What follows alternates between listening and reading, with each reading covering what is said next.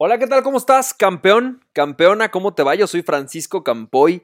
Y bueno, pues bienvenido y bienvenida al primer episodio de podcast histórico de Lead Labs, nuestra plataforma de aprendizaje en línea, en donde queremos enseñarte y ayudarte como emprendedor a emprender. ¿Ok? Nosotros decimos en inglés que esto sería nuestro Online Entrepreneurship Academy, ¿no? Nuestra Academia de Aprendizaje de Emprendimiento a través de en línea. A través de línea, ¿no? Ok, bueno, campeón. Campeona, pues esto es algo histórico porque es nuestro primer podcast, así que me da mucho, mucho gusto verte aquí. Y el día de hoy te voy a hablar de algo muy especial que para mí es fundamental para cualquier emprendedor. No importa si lo haces a través de internet, no importa si decides abrir una empresa, por ejemplo, de restaurante, no importa lo que quieras hacer. Hoy el, el tema de hoy es un fundamental para cualquier emprendedor y es el miedo o superar el miedo a vender. ¿Ok? Todas las personas nos da miedo vender, es algo como característico. Incluso a mí me dicen, es que a ti te gustan las ventas. Sí, sí me gustan las ventas, pero en realidad también me da miedo vender. Y en realidad es que no es que le tengas miedo a la venta como tal, sino al rechazo que se produce cuando alguien te dice no. Y entonces lo feo que sientes posiblemente cuando alguien te dice, no, no lo quiero, por favor ya no me molestes, no, muchas gracias. Y entonces esto nos afecta, ¿no? Pero entonces quiero platicarte un poco acerca de este miedo a vender, pero sobre todo te quiero platicar cómo lo vamos a superar. Te voy a dar hoy un tip de algo que a mí me ayudó muchísimo a superar mi miedo a vender. El problema que yo he visto prácticamente en todos los, todas las personas, en casi todos los negocios, es que tenemos miedo a este, este proceso de vender porque de alguna manera como que si te das cuenta, vender se siente feo, ¿no? Es decir, está la otra persona, posiblemente una persona que no quiere tu producto, posiblemente una persona que no necesita tu producto, y tú estás insistiendo, no, es que mira, cómpralo cómpralo ahora, y, y mira, le bajo el precio, y mira, le sumo dos cosas más y cuatro bonos adicionales para que me lo compres. Y entonces la venta realmente de esa manera, pues sí, evidentemente es horrorosa, no tiene nada que ver y en realidad no le sirve a nadie. Así que si esa es tu idea de la venta, hoy te la quiero quitar porque eso no es vender. ¿Ok? Vamos a hablar al rato de lo que es la venta y cómo esto nos ayuda a superar el miedo a vender.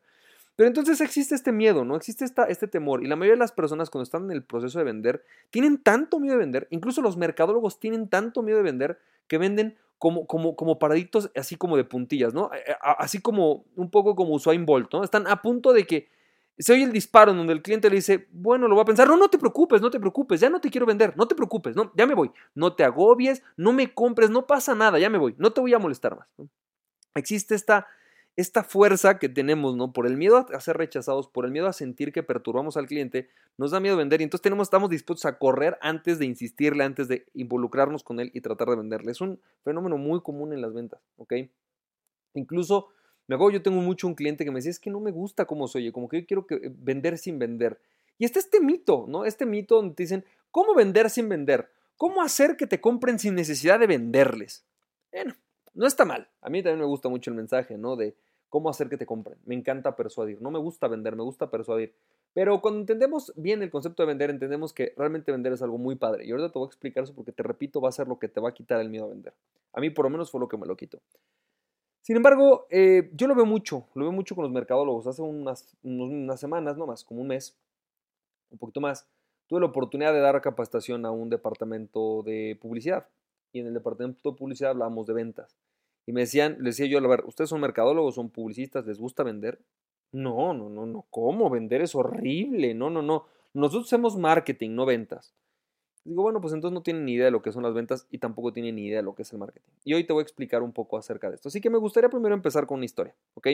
La historia es la siguiente. Hace, ¿qué habrá sido? Por ahí de mayo de 2015, hoy estamos ya en septiembre de 2015.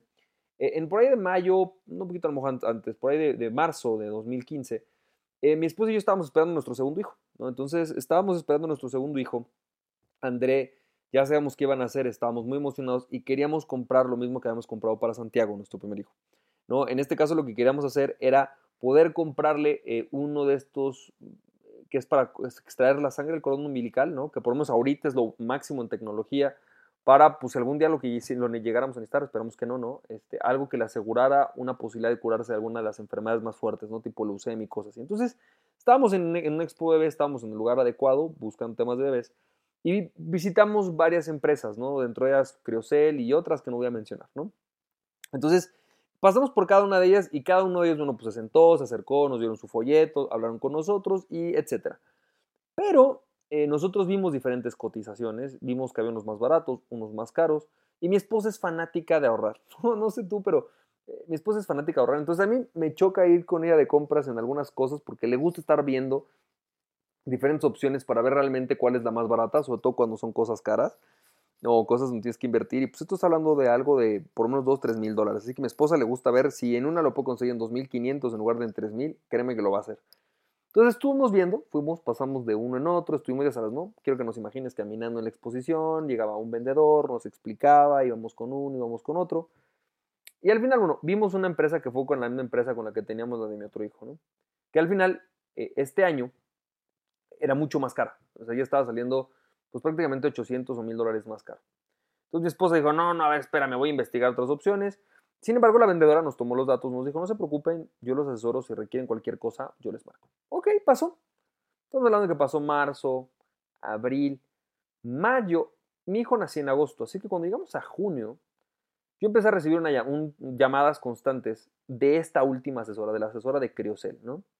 Me empezó a hablar dos veces a la semana, señor Campoy, ¿cómo está? ¿Cómo le va? Oiga, a ver, cuénteme cómo van con el tema de la decisión. Ya se decidieron por alguna empresa, ya decidieron qué tipo de procedimiento quieren. Evidentemente, pues no hemos revisado nada, realmente mi esposa pues acumuló información y después se nos olvidó y como era lo más importante en ese momento no lo hizo. Y esta mujer empezó, no, mire, no se preocupe, ¿por qué no los visito en su domicilio? Yo los asesoro. Me insistió yo creo que como tres semanas. A la tercera semana le dije, mira, vamos a una cosa, si me interesa, si es algo que quiero hacer, no seas mala onda, háblalo con mi esposa.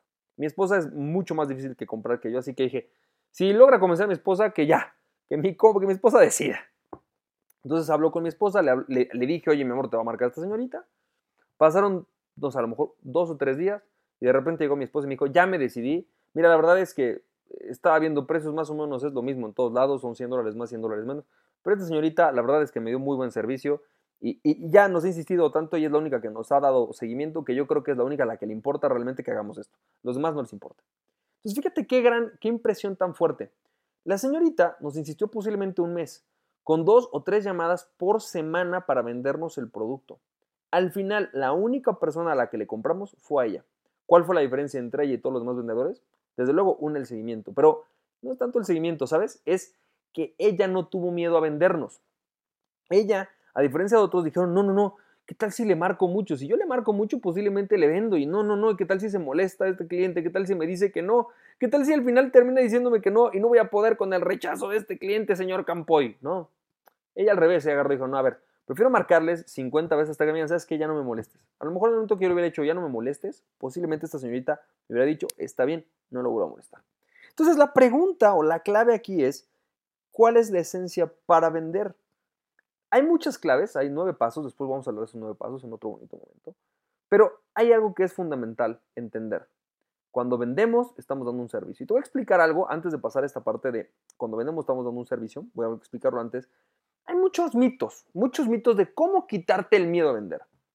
Y entonces uno de ellos es eliminar el miedo al rechazo, ¿no? Y te dicen muchos vendedores, es que no te preocupes, no te rechazan a ti, rechazan a la oportunidad, se rechazan ellos mismos, pero tú no te preocupes, tú insiste, a ti no te rechazaron. Bueno, en realidad es parte cierto y parte verdad, parte, parte falso.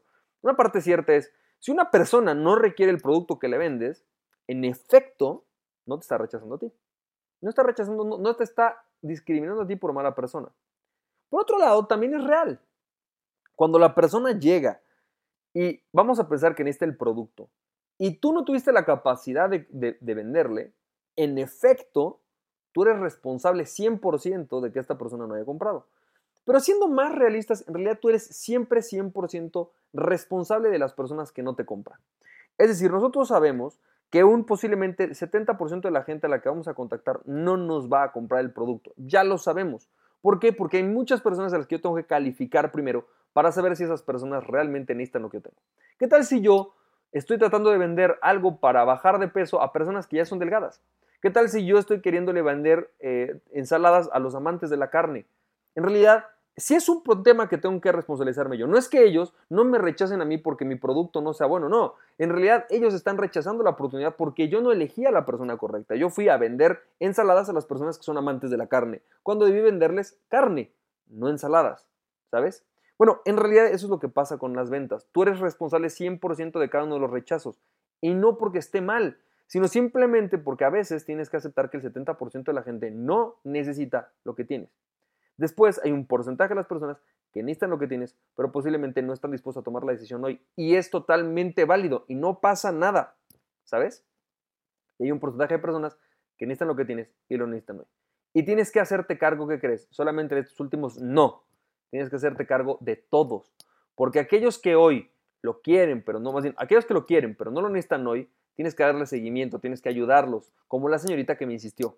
Y habrá otras personas que no quieren lo que tienes y tienes que clasificarlas, pero puede ser que quieran algo diferente y también tienes que ayudarlas. Entonces eres responsable de ayudar a este 100% de personas, ¿ok?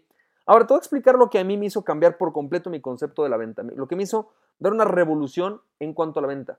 Y es que a mí al principio, bueno, he tenido muchas experiencias de venta, pero una de las que más me costaba trabajo era tratar de vender algo en mis correos electrónicos. Como que si es que venderles, venderles diario o mandarles siempre cosas de venta. Por ejemplo, mandar correos diarios o durante toda una semana, incluso a veces dos veces al día, me parecía exagerado. Decía, la gente me va a odiar, no va a querer escucharme. Y descubrí que no es así. ¿Cuál fue la diferencia? La diferencia fue este cambio que te voy a decir hoy día.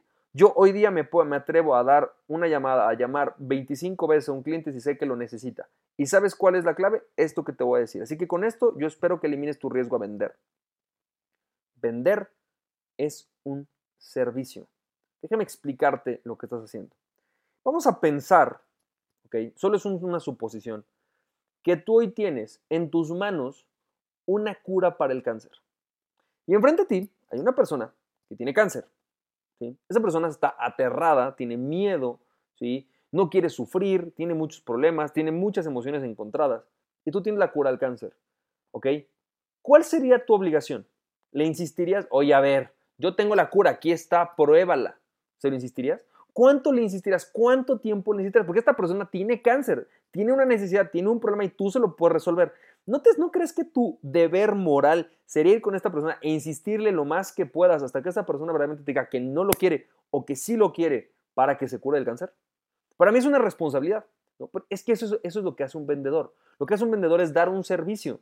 Una persona puede necesitar un producto o un servicio y tu deber es saber si esa persona requiere un producto o un servicio, entonces comunicárselo bien ¿sí? y ayudarle a que lo consiga. ¿Por qué? Porque va a ser el camino hacia su resultado, hacia lo que esa persona busca.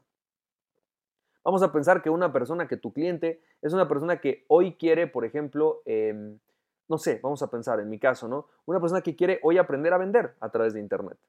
¿Ok? Bueno, esa persona no sabe vender hoy en Internet y tiene un tipo de cáncer. Es un cáncer que no le permite vender a través de Internet porque tiene barreras tecnológicas, tiene barreras de mentalidad, tiene barreras en cuanto a la falta de estrategia y no sabe sobre el tema. Tiene un cáncer para emprender. Su cáncer para emprender se llama no sé vender.